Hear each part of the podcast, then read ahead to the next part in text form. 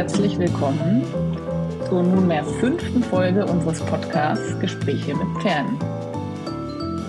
Separation Anxiety, vielleicht am ehesten gut zu übersetzen mit Trennungsangst, ist unser heutiges Thema. Diese Separation Anxiety oder eben zu Deutsch Trennungsangst beschreibt einfach den Zustand eines Lebewesens, in dem es absolute Angst hat, von einem anderen Lebewesen getrennt zu sein. Eigentlich ist diese Trennungsangst bei Pferden auch völlig normal, ein Urinstinkt.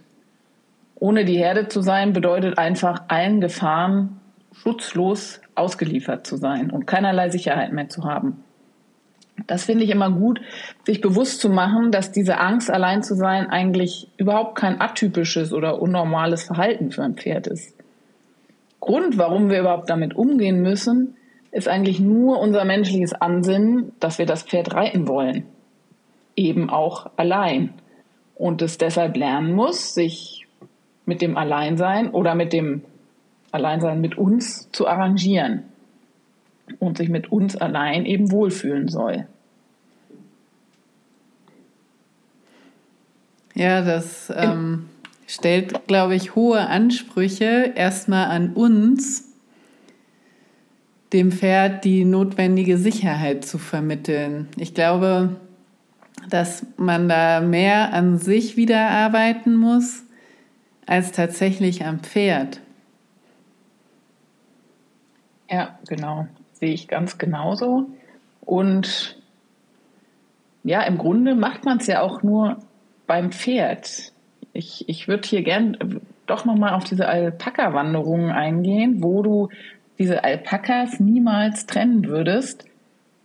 Unter anderem wahrscheinlich auch deswegen, weil diese Wanderungen ja in der, in der Regel von Laien gemacht werden. Also die, die Besucher, die mit den Alpakas laufen, sind ja Laien, die haben keine Ahnung davon, wie man mit Tieren umgeht. Und da wäre es viel zu gefährlich, ein einzelnes Tier zu führen, so dass man die immer nur in der Gruppe führt, so dass es diese Problematik gar nicht gibt. Ja. Und bei unseren Pferden geht man davon aus, ja, man kauft sich ein Pferd und dann ist man eben mit dem Pferd unterwegs allein. Und genau, auch immer ein bisschen aufs Temperament an, aber ich erlebe das eben auch oft, dass zum Beispiel in der Reitstunde, wenn man allein in der Halle ist, das Pferd sehr, sehr aufgeregt ist und dann automatisch der Reiter oder der Mensch zu dem Pferd auch angespannt ist, weil er natürlich ein bisschen Angst hat, auf so einem angespannten Pferd zu sitzen. Und viele auch, die das Wissen und das, was sie machen können, gar nicht so bewusst haben. Oft ist es ja dann so, das sieht man ja wirklich häufig. Das Pferd ist total angespannt, will, dann gibt es die Exemplare, die dann eben ihr Heil in der Flucht suchen. Der Mensch sitzt oben drauf, Zügel am Anschlag beidseits und ja, die Spannung wird immer höher. Und das vermittelt dem Pferd ja auch keine Sicherheit, eigentlich genau das Gegenteil. Das merkt, der Mensch ist eigentlich auch total hilflos und angespannt. Und so kommt man eigentlich aus diesem Teufelskreis ja nicht wirklich raus, oder? Ja, das stimmt. Das heißt, eigentlich ist hier auch wieder, das hatten wir, glaube ich, in unserem letzten Podcast schon, das oberste Gebot, Ruhe zu bewahren. Und umso mehr Ruhe, je aufgeregter eigentlich das Pferd wird, oder? Genau, da kann man eigentlich wirklich auf den Podcast, wo es um die fünf Tipps geht, ähm, so eine Anspannung beim Pferd, damit gut umzugehen, verweisen, weil das ja genau die Situation ist. Diese Separation Anxiety bedeutet ja, oder diese Trennungsangst bedeutet ja eine hohe Anspannung beim Pferd. Und ja, nicht, was? Hm? Ja. Das, was kompliziert ist, ist eben den Fokus vom Pferd wieder zu sich zu holen. Das ist, es gibt eben dieses Sprichwort, der Depressive lebt in der Vergangenheit, der Ängstliche lebt in der Zukunft und der oder die Ausgeglichene lebt in der Gegenwart. Das heißt, das ist ja auch das, was man in der Meditation macht, dass man wirklich in der Gegenwart ist Und das muss man schaffen, wenn das Pferd so angespannt ist, weil es zur Herde zurück möchte, den Fokus vom Pferd wieder dahin zu bringen, wo der Körper auch ist. Also zum Beispiel, wenn man auf dem Reitplatz ist und das Pferd wird die ganze Zeit nach den anderen Pferden, ist der Geist woanders als der Körper. Und der Anspruch ist, das wieder beides an einen Ort zu holen. Ja, das hört sich einfach an. Allerdings ist es ja nicht, nicht immer so einfach, den Geist dann wieder herzuholen. Weil wie du sagst, meistens ist es ja so, man reitet, das Pferd ist aufgeregt, das Pferd wird und dann versucht man durch mehr oder weniger ausgeprägten Zügelzug, wenn man jetzt drauf sitzt, das Pferd wieder zu sich zu bekommen. Also ich habe früher auch immer den Tipp gekriegt, reite einfach wollten, wollten, wollten, dass der gar nicht mehr rausgucken kann, zum Beispiel ist das, aber ich, ja, ich bin mir nicht so sicher, ob das eine Möglichkeit ist, um diese, dem zu begegnen. Ich glaube, es ist schon eine Möglichkeit, insofern, dass in der Biegung die Pferde natürlich oft in die Entspannung finden. Allerdings, wenn du jetzt die Biegung mit extremem Druck und Zügelzug reitest, ist es wahrscheinlich nicht so sinnvoll. Also was ich so gemerkt habe, wenn man dann zum Beispiel wirklich nur den Außenzügel komplett mal loslässt und das Pferd nur am Innenzügel in die Wendung, in die Wendung leitet, dass es nicht diesen beidseitigen Druck hat. Das, da geht es jetzt überhaupt nicht um korrektes Reiten. Dafür braucht man natürlich den Außenzügel. Da geht es jetzt wirklich rein um Kontrolle über das Pferd und das Pferd in eine Entspannung zu bringen. Und das schafft man einfach nicht, wenn es angespannt ist, über beidseitigen Zügelzug, weil also habe ich noch nie gesehen, dass das jemand schafft, ein Pferd so zu entspannen. Und diese Biegung und Wendung, wenn du das mit wenig Zügeldruck und vor allem auch immer wieder nachgibst, wenn das Pferd nachgibt, das funktioniert eigentlich schon.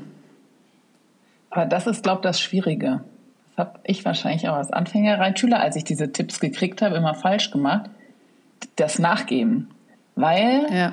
Das Pferd lernt ja im Moment, wo der Druck aufhört und nicht im Moment, wo ich den Druck aufbaue. Das bedeutet, wenn ich, selbst wenn ich das jetzt so mache, wie du es gerade beschrieben hast, ich lasse den äußeren Zügel weg und habe nur den inneren, habe aber die ganze Zeit Druck an dem inneren Zügel. Ja. Meiner Meinung nach bringt das überhaupt nichts. Da nee, man eher noch aufgeregt. ja und, und sobald ich dann mal loslasse, den Zügel, dann rast mir sonst wohin davon. Ja, da musst du halt dieses Annehmen, Nachgeben gut timen, dass es sozusagen in der ja. Wendung bleibt. Du aber immer wieder, das sind ja oft nur Sekunden, oder?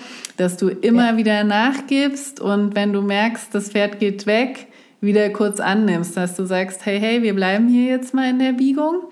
Und was viele auch nicht hinbekommen, im Sitz komplett entspannt zu bleiben. Also das habe ich noch nie gesehen, wenn jetzt das kein Profireiter ist oder jemand, der oft mit komplizierteren Pferden arbeitet. Da ist es ja meistens so, der Reiter ist angespannt, stemmt sich vielleicht in die Bügel oder ja, gibt es ja viele Sitzfehler, die da auftreten und erwartet aber, dass sein Pferd losgelassener wird. Das kann nicht funktionieren. Nein, das kann wirklich nicht funktionieren. Aber ist es nicht dann sogar im Freizeitreiterbereich vor dem Hintergrund eine andere Vorgehensweise sinnvoller? Weil das ist jetzt ja quasi ein Management von einer Situation, die schon eskaliert ist. Also mhm. das wird ist schon aufgeregt und dann mache ich das. Mhm. Ähm, und ist es nicht für Freizeitreiter vielleicht eine bessere Idee, im Vorfeld schon so viel zu machen, dass ich zu diesem Punkt gar nicht komme, dass ich mit einem völlig überangespannten Pferd irgendwo auch noch oben drauf sitze mhm. und das dann so regulieren muss. Ja. Dass ich mir, mir vorher schon so eine geistige Losgelassenheit oder Entspannung beim Pferd erarbeite, ja, dass ich das dann gar nicht brauche. Mhm. Weil ich glaube, es ist schon schwer, auch dieses gut getimte Annehmen und Nachgeben ist meiner Meinung nach wirklich super schwer, wenn man das nicht professionell und regelmäßig auch macht und damit übt. Ja, das ist schwer. Das ist und wie gesagt, dieses entspannt im eigenen Sitz und im und, eigenen Körper ja. bleiben, ist, glaube ich, für Ungeübte fast unmöglich. Ja, das glaube ich auch. Ist ja auch logisch, wenn man ja selber eine gewisse Anspannung hat. Ja, genau. Aber auf der anderen Seite, wenn du jetzt sagst, ähm, du arbeitest am Boden und gehst das Problem erstmal vom Boden an, da sieht man halt auch, ich glaube, das ist nicht viel einfacher, weil ich sehe oft, dass die Leute dann das Pferd da an der Leine haben. Das Pferd hüpft herum und ist aufgeregt und möchte gerne wieder zu seinen Kumpels. So, und der Mensch ist eigentlich nur dabei zu schauen, dass das Pferd ihm nicht auf die Füße steigt und hat überhaupt keine oder hat oft keine Wahrnehmung, was derjenige mit seinem eigenen Körper in dem Moment macht. Und das merken die Pferde natürlich. Die merken ja, ob du einen Plan hast, ob du weißt, wo du im Raum stehst, ob du weißt, wann du zurückgehst, wann du vorgehst, wann du zur Seite gehst. Und die meisten, wenn du die fragst, hast du jetzt gerade gemerkt, dass du vor deinem Pferd zurückgegangen bist? Oh nee, habe ich jetzt gar nicht drauf geachtet. Und das, ja. ist, das ist in meinen Augen ein großes Problem am Boden mit so aufgeregten Pferden, dass auch da das immer beim Menschen erstmal beginnt. Wenn der Mensch sich nicht sicher ist, wie soll das Pferd Sicherheit bei einem finden, wenn das checkt ja, dass du eigentlich keine Ahnung und keine Kontrolle über deinen eigenen Körper hast. Und dann wird sich das Pferd halt auch nicht entspannen. Mhm. Oder? Sehe ich ganz genauso. Ja, sehe ich ganz genauso. Ich meinte jetzt auch gar nicht unbedingt vom Sattel einfach am Boden und in dem gleichen Setting versuchen, ah, okay. das Problem zu bearbeiten, sondern ich dachte sogar noch einen Schritt weiter zurück, dass man dieses Setting gar nicht erst entstehen lässt, sondern zum Beispiel, wenn man weiß, das Pferd hat jetzt Angst und trennt sich nicht gern von den anderen, na dann arbeite ich es halt in der größten Not. Mache ich erstmal was in der Box oder wenn es eine Box ist, oder neben der Box oder, oder auf einem abgetrennten Stück neben dem Nachbarn. Verstehst du, was ich meine? Dass man gar nicht erst in so eine Situation kommt, wo es diese mhm. Trennungsangst spürt. Und dann, wenn man sich nämlich als Besitzer, Reiter, wie auch immer, sicherer fühlt und merkt, ah, okay, wenn jetzt der Pferdepartner, der Koppelpartner daneben steht, dann kann ich ruhig mit ihm umgehen, dann kann ich ruhig mit ihm arbeiten, dann kann ich mich vielleicht auch draufsetzen und das macht sozusagen, was ich will. Dass ich dann anfange, okay, und jetzt ändere ich mal die äußeren Rahmenbedingungen und gehe ein bisschen weiter weg zum Beispiel. Mhm. Das meinte ich damit eher. Ja, okay, ja. Und dann ja, spielt es nämlich nicht ganz so eine große Rolle, dass ich so wie du sagst, so exakt wissen muss, wie ich wann wo stehe, weil das Pferd dann grundsätzlich schon mal entspannter ist. Ja, das stimmt. Wenn man eben die Möglichkeit hat, aber manche haben ja die Möglichkeit nicht, gerade wenn du in einem großen Reitverein stehst, oder? Ist es ja schon oft so, dass du dann auf den Außenplatz oder in die Halle oder in Roundpen zum Arbeiten gehen musst. Ja, aber die Möglichkeit zum Beispiel auf der Stallgasse hin und her zu laufen, mal ganz blöd gesagt, die habe ich doch immer. Vielleicht gucken da ein paar Leute doof.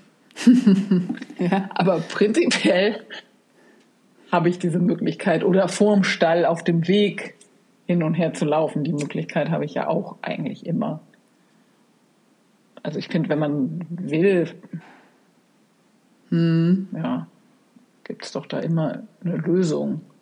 Bevor ich mich in so beängstigende Situationen begebe, wo ich weiß, dass ich selber denen nicht gewachsen bin. Ja, das, ja, sicher. Aber es gibt ja auch so Nuancen. Es gibt ja auch viele Reiter, die das so als gegeben hinnehmen und jetzt vielleicht gar nicht unbedingt so viel Angst haben, sich vielleicht nicht wohlfühlen, aber natürlich ihr Pferd bewegen wollen oder Unterricht machen wollen oder so. und das dann einfach in Kauf nehmen. Und bei solchen ist es dann, glaube ich, schon gut, ihnen was an die Hand zu geben, was sie selber einfach umsetzen können. Also so, ein, so eine kleine Werkzeugkiste sozusagen. Stimmt, stimmt. Ja, und da ist eine Sache halt, was mir oft auffällt, die Leute gucken immer, die gucken immer, was das Pferd macht und die gucken immer, was der Auslöser jetzt ist, dass es sich aufregt. Also zum Beispiel, da läuft eine Katze an der Bande lang und das Pferd erschreckt oder weil es eh schon angespannt ist oder es klappert irgendwas oder wie auch immer. Also es wird immer extrem auf die Umgebung und aufs Pferd fokussiert, oder? Und es wird relativ wenig darauf fokussiert, was man selber eigentlich macht und was eigentlich gerade zwischen dem Pferd und zwischen der Person abgeht, ob da überhaupt irgendeine Kommunikation ist oder nicht. Und ich glaube, das ist so wichtig, dass man da mal ansetzt, dass man erstmal auf sich selber und dann auf das, was zwischen dem Pferd und zwischen mir in dem Moment abgeht, achtet. Und gar nicht so sehr nur aufs Pferd und die Umwelt. Weißt du, wie ich meine? Mhm, ich weiß genau, was du meinst. Ich stelle es mir nur sehr schwer vor, weil natürlich der Fokus auf so einen Umweltreiz, meinetwegen die Katze, die auf der Bande läuft, viel einfacher ist. Das kommt daher und springt dahin und dann ist sofort, ich kann mir das schon vorstellen, dann ist sofort die Angst da, oh, gleich hüpft das Pferd und dann hüpft es natürlich schon in dem Moment. Mhm. Das ist ja wieder so eine, sind wir wieder bei der Arbeit an sich selbst. Genau. Eine große Aufgabe, sich da so zu fokussieren und eigentlich auch zu zentrieren. Ja. Dass man die Katze im besten Fall gar nicht wahrnimmt. Genau. Ja. ja. ja. Hm. Aber es gibt ja noch vielleicht andere Tipps. Zum Beispiel denke ich gerade dran, wenn das so ist, man ist nun mal in der Halle und man möchte es jetzt auch durchziehen und möchte sein Pferd bewegen. Und das Pferd zieht eigentlich immer zum Ausgang. Das ist ja auch so ganz typisch. Jedenfalls erlebe ich das oft. Die wollen mhm. immer zur Hallentür und da sind dann natürlich ihre Kumpels mehr oder weniger weit entfernt. Und da könnte man doch zum Beispiel den Tipp geben, das hatten wir auch schon in irgendeinem anderen Podcast mal, dass man einfach in dem Bereich, wo das Pferd eh gerne hin möchte, dass man nicht sagt, nee, da darfst du jetzt nicht hin, du musst mit mir ans andere Ende der Halle und da arbeiten wir, sondern dass man einfach ganz entspannt dort arbeitet, wo es eben hin möchte. Dann ja, hat man nämlich Beispiel diesen Druckpunkt. Mhm. Genau, zum Beispiel beim Ausgang. Dann hat man nämlich diesen Druckpunkt schon weg dass man dem Pferd sagen muss, nee, wir arbeiten woanders und kann sich ein bisschen mehr darauf fokussieren, was man da eigentlich machen möchte. Ob man es jetzt übertreten lässt oder mhm. ja, einfach nur im Kreis traben lässt. Und, und dann bewusst eben die Pause Richtung, ja, da macht, wo es nicht unbedingt hin möchte. Ich denke, ja, da lässt sich, damit lässt sich diese Trennungsangst vielleicht auch schon so ein bisschen mildern. Ja, Bestimmt, glaube ich auch, ja. ja. Wenn es dann merkt, oh, weg von meinen Kumpels kriege ich die Pause, ist ja auch ganz cool eigentlich. Ja, oft ist es wieder so, ne, dass man selber oft zu viel will. Es ist ja auch mhm. so, was du vorhin angesprochen hast beim Ausreiten. Ich habe jetzt irgendwie im Kopf, ich möchte jetzt da und da hinreiten und das Pferd muss das jetzt mitmachen, egal ob es will oder nicht. Und es geht einem ja selber oft auch so. Und eigentlich müsste man ja, wenn man konsequent ist, sagen, wenn man jetzt merkt, es spannt an oder es möchte nicht weg, dass man dann erstmal einfach kleine Stücke vom Stall weggeht und wieder zurück und dann wieder und das sozusagen so lange wiederholt, bis immer ein Meter mehr möglich ist, entspannt und so weiter. Den Vorschlag mache ich tatsächlich vielen meiner Kunden und die haben da überhaupt keine Lust drauf. Eben, das ist halt mühsam. Ja, das ist mühsam. Und die meisten, mal ganz ehrlich, die kommen, die haben ja ein normalen Job, eine normale Arbeit, dann kommen die, dann wollen die einen gemütlichen Ausritt machen und mhm. wollen nicht meterweise sich mit ihrem Pferd vom Stall weg und wieder zurück bewegen. Außer vielleicht im Rahmen von so einem Reitunterricht machen sie es schon mal mit, aber mm. so allein sind ist das ja schnell wieder Vergangenheit.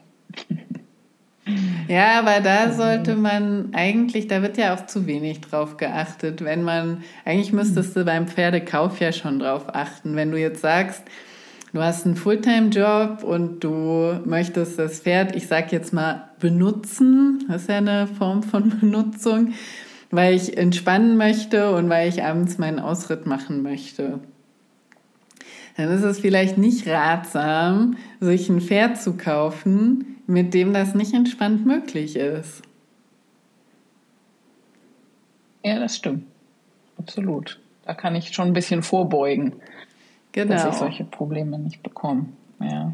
Genau, und es ja, gibt ja genug Pferde, die eher ein bisschen introvertiert sind, die jetzt ähm, einfacher zu handeln sind. Und da wird, finde ich, oft schon beim Kauf viel zu wenig drauf geachtet und natürlich auch auf den Ausbildungsstand von einem Pferd.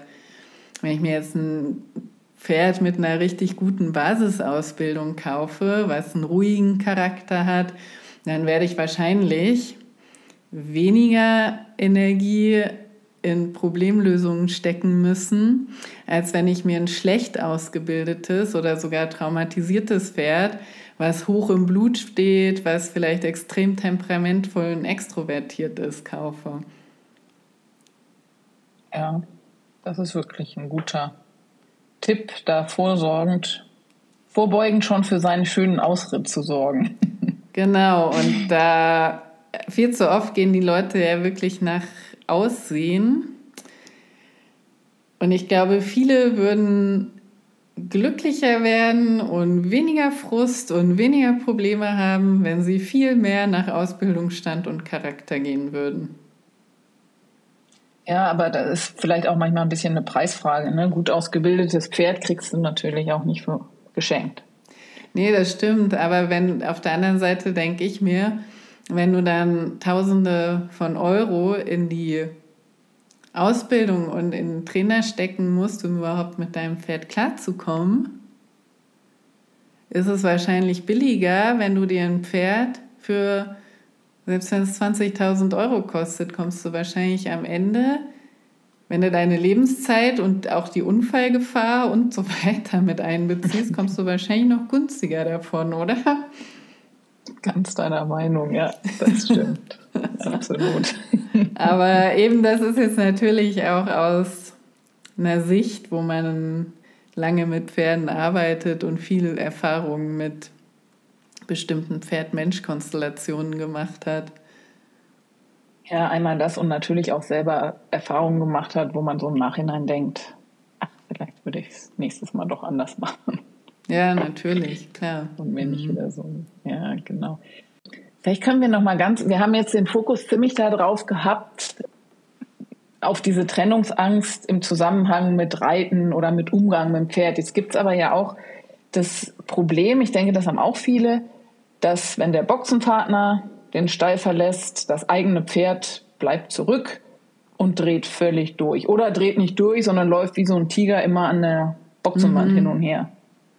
Ja. Ist im Grunde ja das gleiche Phänomen der Trennungsangst. Also ja, wobei ich es ganz interessant finde, wenn man mit Pferden arbeitet und die so ein bisschen dazu bringt, dass sie sich lernen, selber zu kontrollieren und ich sie nicht dauernd als Mensch kontrollieren muss, dann sind die oft auch, wenn du sie alleine lässt, kontrollierter, weil sie eben ein Stück weit gelernt haben, sich selber zu kontrollieren als wenn ich das dem Pferd nicht beibringe und immer nur dabei bin, als Mensch Kontrolle auszuüben. Weil, kommt das rüber, was ich meine? Ja, das ist ein super, super, super wichtiger und genialer Punkt. Ja. Kommt sehr gut rüber, dass man dem Pferd eigentlich, oder dass es der Job des Reiters ist, dem Pferd eigentlich beizubringen, wie es sich selbst regulieren kann. Genau, Selbstregulation. Ja. Selbstregulation, genau.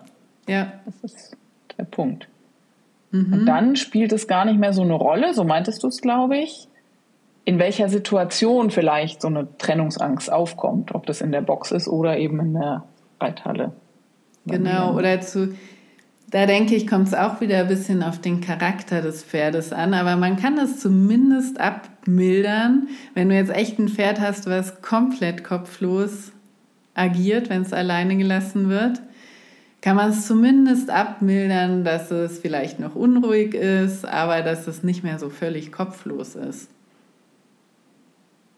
Ja. Ja, das stimmt. Und um ihm dabei zu helfen, kann ich natürlich auch, wenn ich als Besitzer Muße, Zeit und Lust dazu habe, kann ich mich natürlich schon bei so einem Pferd, was jetzt zum Beispiel in der Box hin und her rennt, einfach mal jetzt vielleicht nicht mit reinsetzen, aber dabei bleiben und so zwischenzeitlich mal immer versuchen, den Fokus kurz auf mich zu lenken. Mhm. Was weiß ich, sei es mit einer flatternden Tüte und wenn das nur Sekundenbruchteile sind, dass es mal ganz kurz den Fokus weglenken muss von diesem stupiden Hin und Her Gerenne, ja. weil oft sind die da ja überhaupt nicht mehr ansprechbar. Also in der Situation jetzt meine ich. Da musst du halt auch wieder das Timing hinkriegen, dass eben und so ein bisschen dieses Hintergrundwissen haben, das wir, glaube ich, schon oft voraussetzen, dass wenn ich jetzt zum Beispiel mit einer Plastiktüte arbeite, um den Fokus zu holen, dass ich zum Beispiel da jetzt ein bisschen raschel oder wedel, dann kommt der Fokus und dann muss ich es aber auch wegnehmen in dem Moment, dass ich so ein bisschen Interesse und Neugier beim Pferd auch provoziere. Stimmt, stimmt. Und da ist die Verlockung wenn man nicht drüber nachgedacht hat, groß einfach immer mit der Plastiktüte zu rascheln, mhm. weil dann habe ich ja immer den Fokus. Stimmt. Ja, eben und ich sehe auch voll oft, dass diese Plastiktüten komplett falsch eingesetzt werden. Oft werden die ja dafür eingesetzt, ein Pferd zu jagen. Meiner Meinung nach ist das der völlig falsche Weg, weil eigentlich sind die ja dafür da, Aufmerksamkeit, Fokus zu kriegen, wenn man so raschelt und sie dann wieder mhm. wegzunehmen. Und die sind nicht dafür da, so viel Energie zu erzeugen, dass man das Pferd davonjagt. Ja. siehst du total oft in bestimmten Horsemanship-Trainings, wo das Pferd panisch vor dieser Plastiktüte flieht. Und okay. ich denke mir immer, das ist ja überhaupt nicht Sinn und Zweck der Sache. Nee, überhaupt nicht. Aber das war mir auch nicht bewusst, dass die so eingesetzt waren. Das ist jetzt für mich eigentlich auch ein. Echt? Ja, doch, das sieht man häufiger ja. mal, ja. Okay. Ja. Bei so ja. selbsternannten Horsemanship-Trainern siehst du es oft. Mhm. Mal darauf achten. Ja. Und Kommt vielleicht auch darauf an, in welchem Umfeld man sich da bewegt. Ne? ja, das stimmt. Wobei eben bei YouTube zum Beispiel, wenn du da ab und zu mal Videos guckst, da ist einfach extrem wenig Hintergrundwissen bei so auch sich selbst nennen, also die nennen sich ja selbst dann Trainer und machen Videos. Und ich denke mir oft, ist da echt wenig Hintergrundwissen zur Psychologie und Verhaltenslehre der Pferde vorhanden. Mhm. Ein bisschen schade, weil sich natürlich viele Leute das angucken, ne? je nachdem. Mhm. Und daraus Und bei eigene. gewissen Pferden hast du ja auch einen gewissen Erfolg mit solchen Methoden. Mhm. Ja, das stimmt. Darf man halt nicht ans Falsche geraten, wenn man es anwendet. Ja, genau. Aber ja, ja, es gehört jetzt, ja, obwohl es, es gehört, gehört schon auch wirklich. zu Separation Anxiety, weil eben viele damit einfach nicht umgehen können. In einer ruhigen Art und Weise. Ja. Das stimmt. Charlotte, ich würde ein Fazit machen. Mhm. Dass wir einfach die Erkenntnisse, die wir jetzt hatten in der letzten halben Stunde, nochmal zusammenfassen. Also habe ich so ein Pferd, das sich unwohl fühlt, wenn es mit uns alleine ist, das sich ungern von seinen Artgenossen trennt, machen wir uns als erstes mal klar, das hilft uns auch selber ruhig zu bleiben. Das ist ein völlig normales Verhalten, was ein Herden- und Fluchttier wie das Pferd da an den Tag legt. Das bewirkt, dass wir uns selber schon mal nicht drüber ärgern. Erster Punkt. Als zweiten Punkt bleiben wir völlig ruhig, damit wir das Pferd natürlich durch Aktionen unsererseits nicht noch mehr beunruhigen. Wir sind uns bewusst, dass das nicht immer so ganz einfach ist und das hatten wir auch rausgearbeitet. Das ist eher Arbeit an uns selbst eigentlich als an dem Pferd. Aber unser langfristiges Ziel ist es, dem Pferd im Grunde die gleiche Sicherheit zu geben, die ihm auch ein Artgenosse geben würde, um sein Nervensystem in einem normalen Modus arbeiten zu lassen. Eigentlich wollen wir ihm beibringen, dass es sich selbst regulieren kann, auch wenn es alleine ist. Braucht unter Umständen Zeit, Geduld, einen guten Trainer und ja, aber es viel Selbstbeherrschung. viel Selbstbeherrschung, genau. Ja, herzlichen Dank fürs Zuhören. Das nächste Mal wollen wir uns mal mit einem Ausrüstungsthema beschäftigen. Und zwar mit dem Sinn oder Unsinn von Nasen und Sperrien. Ja, freue ich ja. mich schon drauf. Ja, mhm. ich mich auch. Bin gespannt, was uns dazu einfällt und ihr dürft auch gespannt sein. Und ja, jetzt hoffe ich, ihr hattet eine spannende Zeit und sage Tschüss. Ja, vielen Dank fürs Zuhören und bis zum nächsten Mal. Ciao.